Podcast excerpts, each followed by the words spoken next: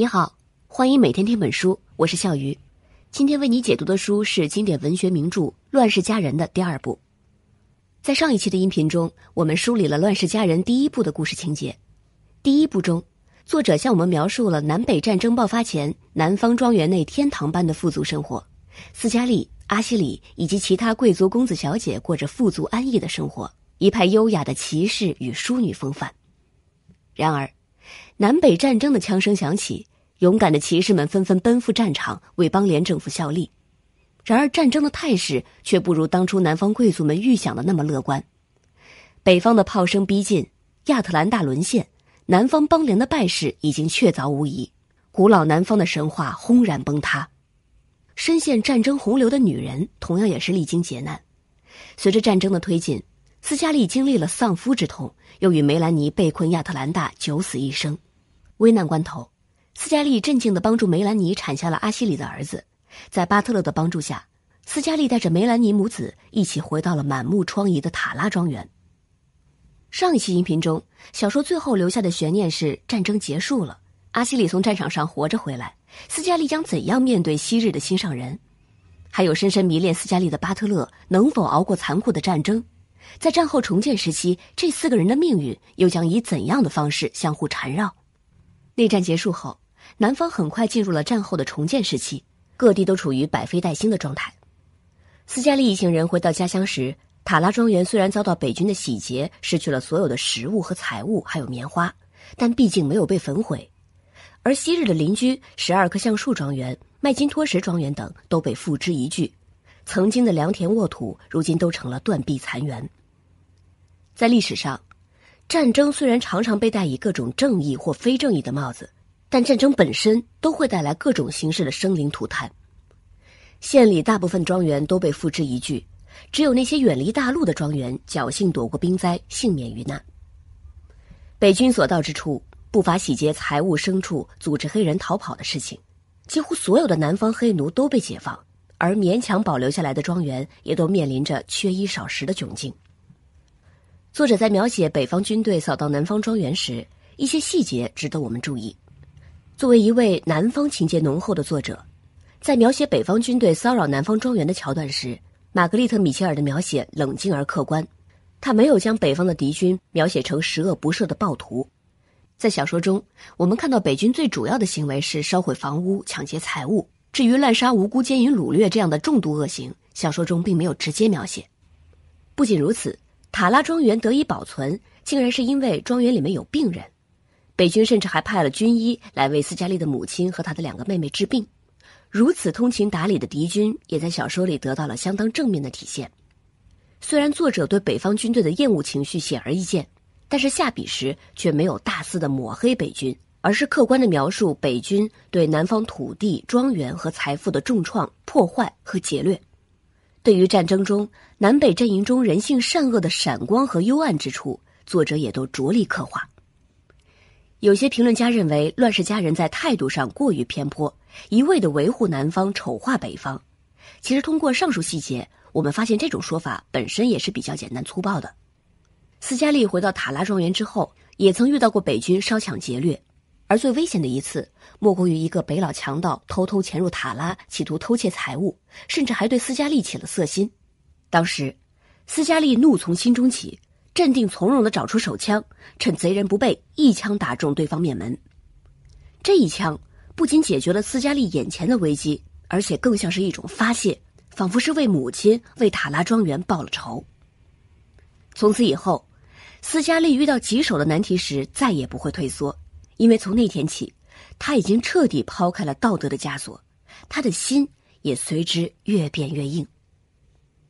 而且，这次危机还成就了斯嘉丽与梅兰妮的第一次真正意义上的并肩作战。与斯嘉丽张扬果断的勇气不同，在遇到危险时，梅兰妮身上焕发的是一种坚韧如钢、柔弱绢丝的勇气。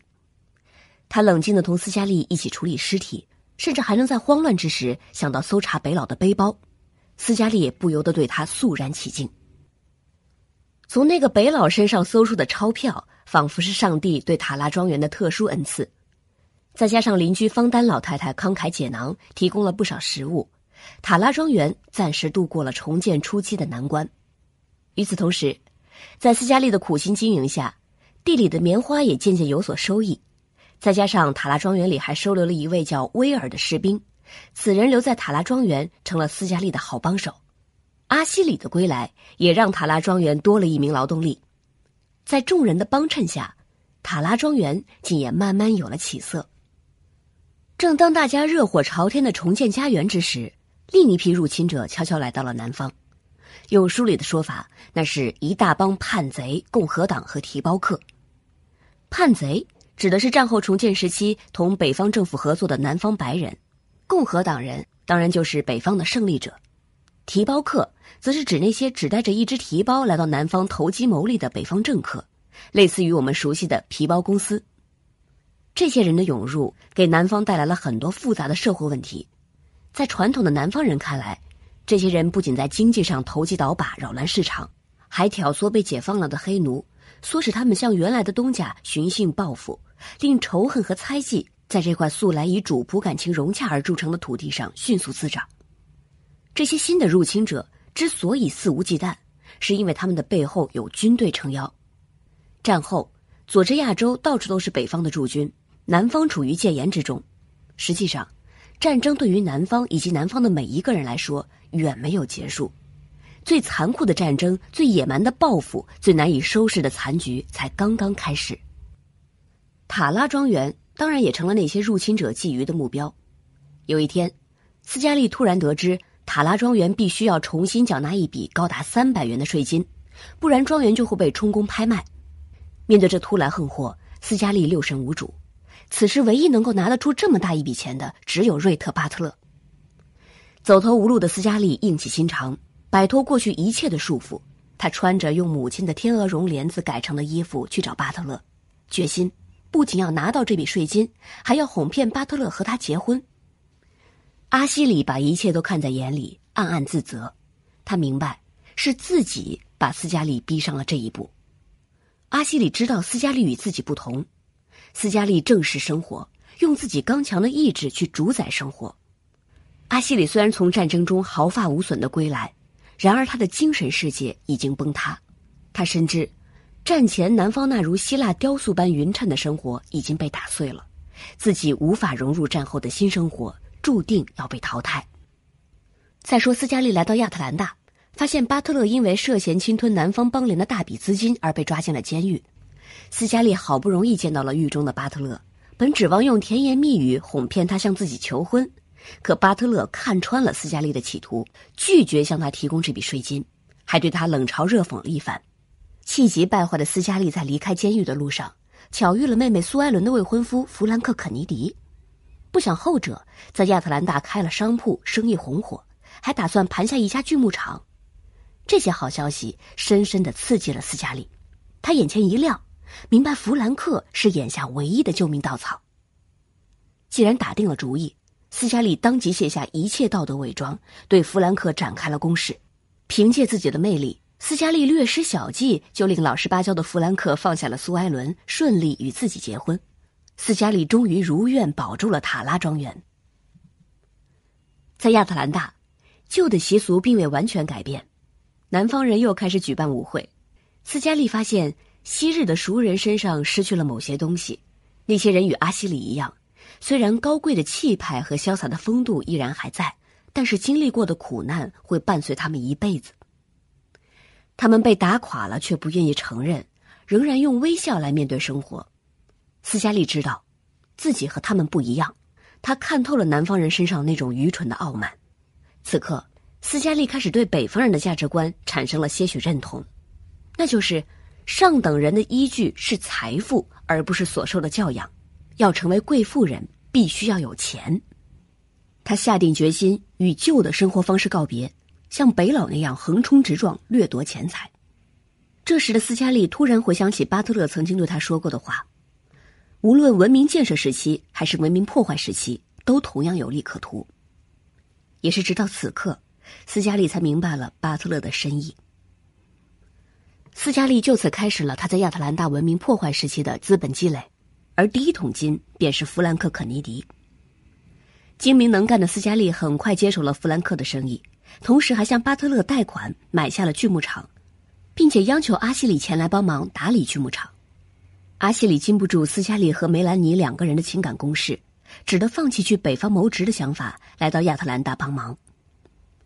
税金事件之后，斯嘉丽对金钱的执着越发牢固，他在生意场上雷厉风行，不惜与被传统南方人不齿的北方老提包客做生意。与他们的太太喝茶，还雇佣死囚在锯木厂工作，种种离经叛道的行为引来亚特兰大那些名门望族的不满和怨恨。尽管有时候他心中残留的传统观念会跟对钱的欲望斗争，但是最终胜出的还是后者。婚后，斯嘉丽为弗兰克生下了一个女儿，但是家庭和孩子并不能阻碍斯嘉丽的野心，她依然专心致志的经营锯木厂。并且经常独自驾着马车穿过危险的黑人贫民区，那里可是犯罪的温床。尽管身边的人多次劝告，但斯嘉丽仗着身上有手枪防身，仍然一意孤行。终于有一天傍晚，斯嘉丽在独自驾车的路上被两个暴徒袭击了。多亏昔日塔拉庄园里的黑奴搭救，才没有酿成大祸。但是这件事件却引起了一系列的蝴蝶效应。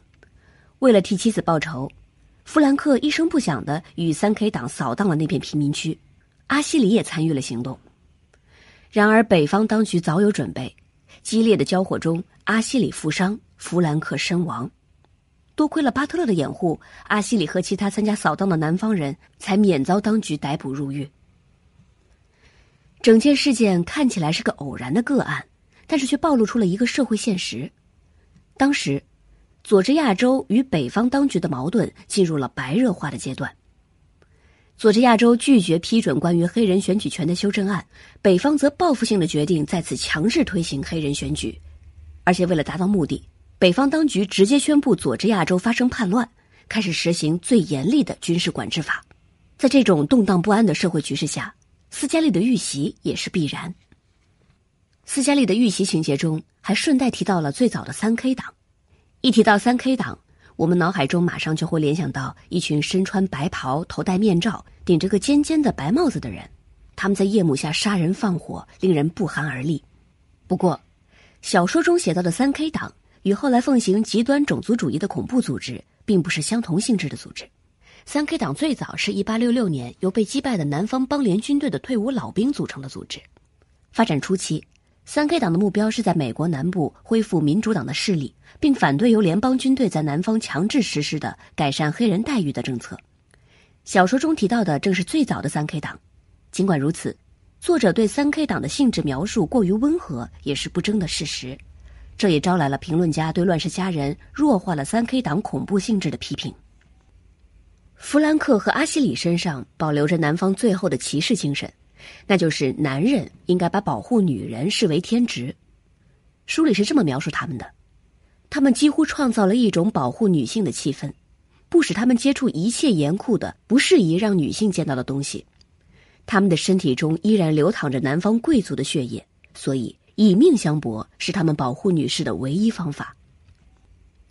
弗兰克的意外身亡令斯嘉丽再次守寡，借酒浇愁之际，巴特勒前来拜访。终于向斯嘉丽提出了求婚。斯嘉丽认定自己的心始终属于阿西里，但是对于巴特勒这位霸道总裁，他也并不讨厌，有的时候甚至还有点真心喜欢他。斯嘉丽正在摇摆不定时，巴特勒那激情四射的热吻终于一锤定音，打开了斯嘉丽的心锁。两人订婚的消息自然也成为亚特兰大街头巷尾热议的话题。南方的贵族始终对巴特勒的人品颇具微词。认为巴特勒配不上斯嘉丽。从读者的角度看，斯嘉丽和巴特勒这种若即若离、亦步亦趋的关系已经发展了大半部小说，但是在感情归属上却始终在玩着你追我逃的游戏。在下半部分小说中，巴特勒的形象越来越丰满，特别是在阿西里南方虚弱气质的映衬下，巴特勒仿佛是一头丛林野兽，从战时的封锁线商人到战后的新兴资产阶级。他拥有强壮的体魄和敏锐的目光，是一位信奉金钱至上的野心家。可以说，正是由于巴特勒对斯嘉丽在价值观上潜移默化的影响，才造就了战后那个追求实现自我价值、女性意识凸显的女强人斯嘉丽。两个人身上有太多的共同点，他们都属于能够在乱世中求生存和发展的强者，因此，经历了这么大篇幅的铺垫，他们的结合应该是水到渠成、顺理成章的自然发展。所有的读者都看得出斯嘉丽对爱情的理解大有问题，唯有斯嘉丽自己执迷不悟。不过话说回来，这种认识偏差也在极大程度上激发了读者的代入感和参与感。这种从通俗小说中发展起来的模式，如今也广泛应用于各种文学艺术样式，成为增加作品亲和力的有效手段。新奥尔良的蜜月之旅给斯嘉丽重新带来了活力。巴特勒几乎是百依百顺，为斯嘉丽一掷千金也在所不惜。回到亚特兰大之后，斯嘉丽经常在豪宅中宴请南方人眼中的外来人、共和党人、提包客和叛贼朋友的女眷，他们成群结队的来拜访斯嘉丽。这种种行为更加加深了南方旧贵族们对斯嘉丽的不满。若非是梅兰妮的竭力维护，斯嘉丽早已在南方的社交界没有了立足之地。随着女儿美兰的降生。巴特勒将全部心思都放到了美兰身上，将美兰奉为掌上明珠，希望将她培养成南方的淑女，因为巴特勒觉得这是第一个完整属于自己的人。为了美兰未来的前途着想，巴特勒开始逐渐向南方社交圈靠拢，收敛自己嚣张跋扈的个性，转而向亚特兰大的贵族们示好，展示他慈父的形象。这期间，巴特勒与斯嘉丽之间的情感矛盾也日益加深。始终横亘在他们两个之间最大的矛盾还是阿西里，而阿西里生日当天的意外事件，无疑给两个人的关系带来了不可弥补的裂痕。梅兰妮瞒着阿西里，为他准备了一个生日派对，斯嘉丽奉命前往锯木厂拖住阿西里。两人独处时，不免回忆起往昔的美好时光。说到动情之处，斯嘉丽眼眶含泪，阿西里不由得紧紧的抱住了他。恰在此时。瓜田李下，尴尬的一幕被阿西里的妹妹撞见，于是，关于斯嘉丽和阿西里的流言瞬间传遍了全城。善良的梅兰妮拒绝相信流言，在派对上热情的接待了斯嘉丽，以实际行动维护了斯嘉丽与阿西里的名誉。而此事却深深的刺伤了巴特勒的心。在当晚激烈的争吵之后，伴随着粗野的情感爆发，第二天。巴特勒毅然带着美兰离开了亚特兰大，斯嘉丽发现自己竟然开始思念起巴特勒了。两人久别重逢之后，迎来的不是冰释前嫌，而是斯嘉丽的意外流产。巴特勒异常后悔，还未等两个人重修旧好，更大的悲剧发生了。他们之间唯一的纽带小美兰，在骑马跳栏时意外坠马而亡，而这才是彻底压垮两个人婚姻的最后一根稻草。从此。巴特勒仿佛变了一个人，整日里愁眉苦脸、邋里邋遢，原来的迷人风度都化为了冷酷无情。斯嘉丽也陷入了孤独与绝望，她此时需要的正是原来自己疏远的那些南方亲戚，正是曾经跟他一起经历过战争、恐怖和大火、经历过亲人夭折的那些邦联人。但是除了梅兰妮、阿西里，他得不到任何人的支持，这令他懊丧不已。而命运。并没有打算就此放过斯嘉丽，他生命中最后一个重要的人也离开了他，那就是梅兰妮。梅兰妮临终前，斯嘉丽终于意识到了梅兰妮对自己和阿西里仁慈的爱，以及一直以来的坚定支持。小说的最后，作者利用梅兰妮的死，点出了几位主人公一生感情坎坷的症结，他们各自心中的执念，阻碍了他们最终得到真正的爱情。阿西里自始至终爱的都是梅兰妮，梅兰妮是阿西里面对残酷现实唯一没有破灭的美梦。然而，多年来，阿西里却在斯嘉丽的身上摇摆不定。他那虚伪的荣誉感和责任感令他不敢向前，而面对斯嘉丽的柔情又难以狠心拒绝。斯嘉丽也终于认清了阿西里的虚弱本质：阿西里只是自己虚构的一尊偶像，他爱上的只是自己幻想中的那段爱情。而并非阿西里本人。长期以来给他厚实肩膀依靠的男人是瑞特·巴特勒。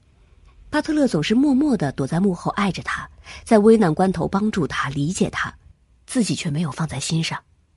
他对这两个生命中挚爱的男人都不曾了解透彻。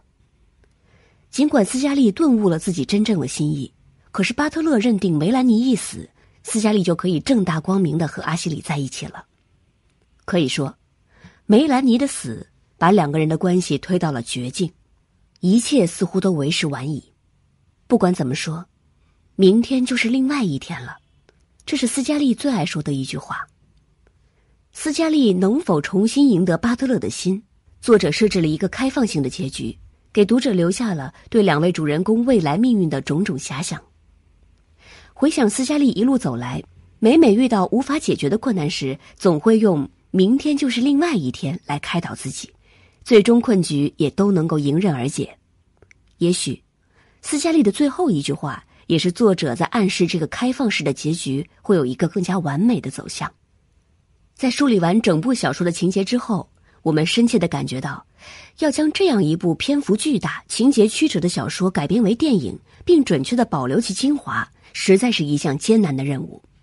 然而，二十世纪三十年代的好莱坞至少在商业意义上做得相当成功。《乱世佳人》的成功改编是时代的产物。二十世纪三十年代的美国，既是畅销小说的黄金年代，也是好莱坞电影业高速发展的时期。《乱世佳人》搬上银幕后所取得的成功是天时地利人和缺一不可的结果。正如我们在上一期音频中提到的，电影的成功确实提高了原著小说的知名度和传播度，但是小说的影响也从此被电影定格。观众对这部经典作品的观感往往局限于电影，尤其是在情节改编上。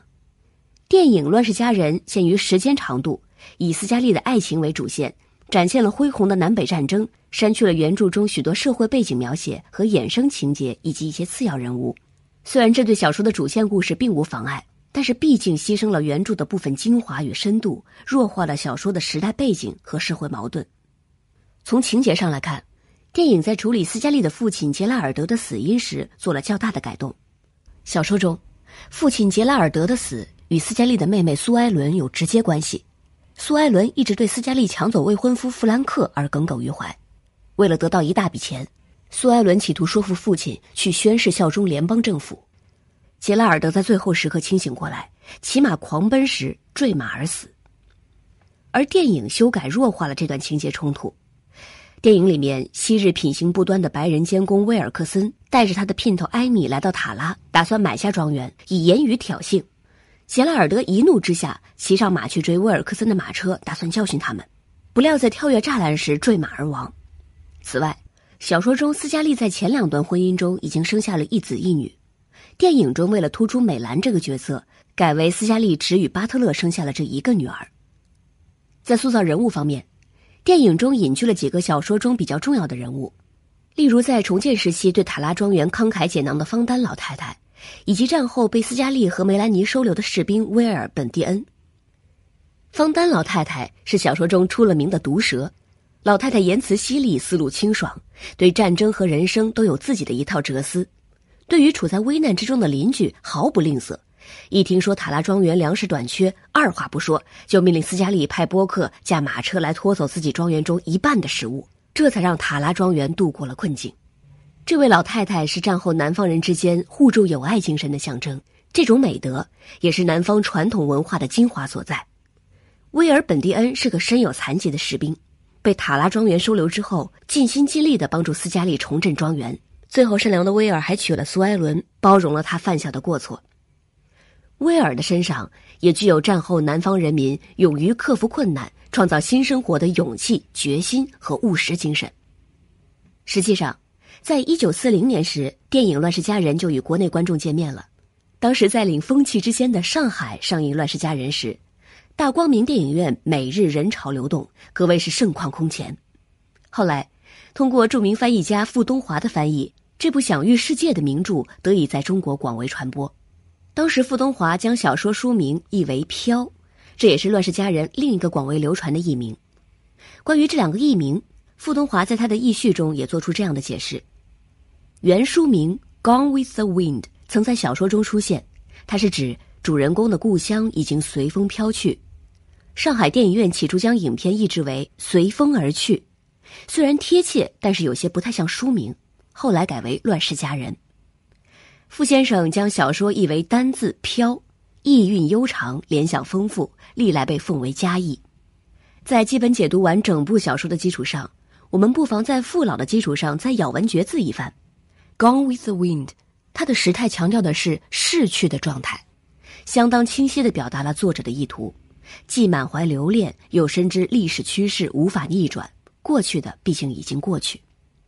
飘这个字却是一个持续性动作，美则美矣。终究还是美丽的篡改了作者的原意，尤其这种原意恰恰是小说主题的浓缩。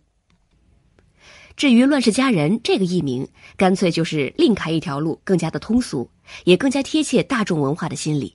尤其是对于中国读者来说，这个题目直接能够让人产生相关的联想，即在乱世之中，佳人命运凄楚，四海飘零，犹如浮萍。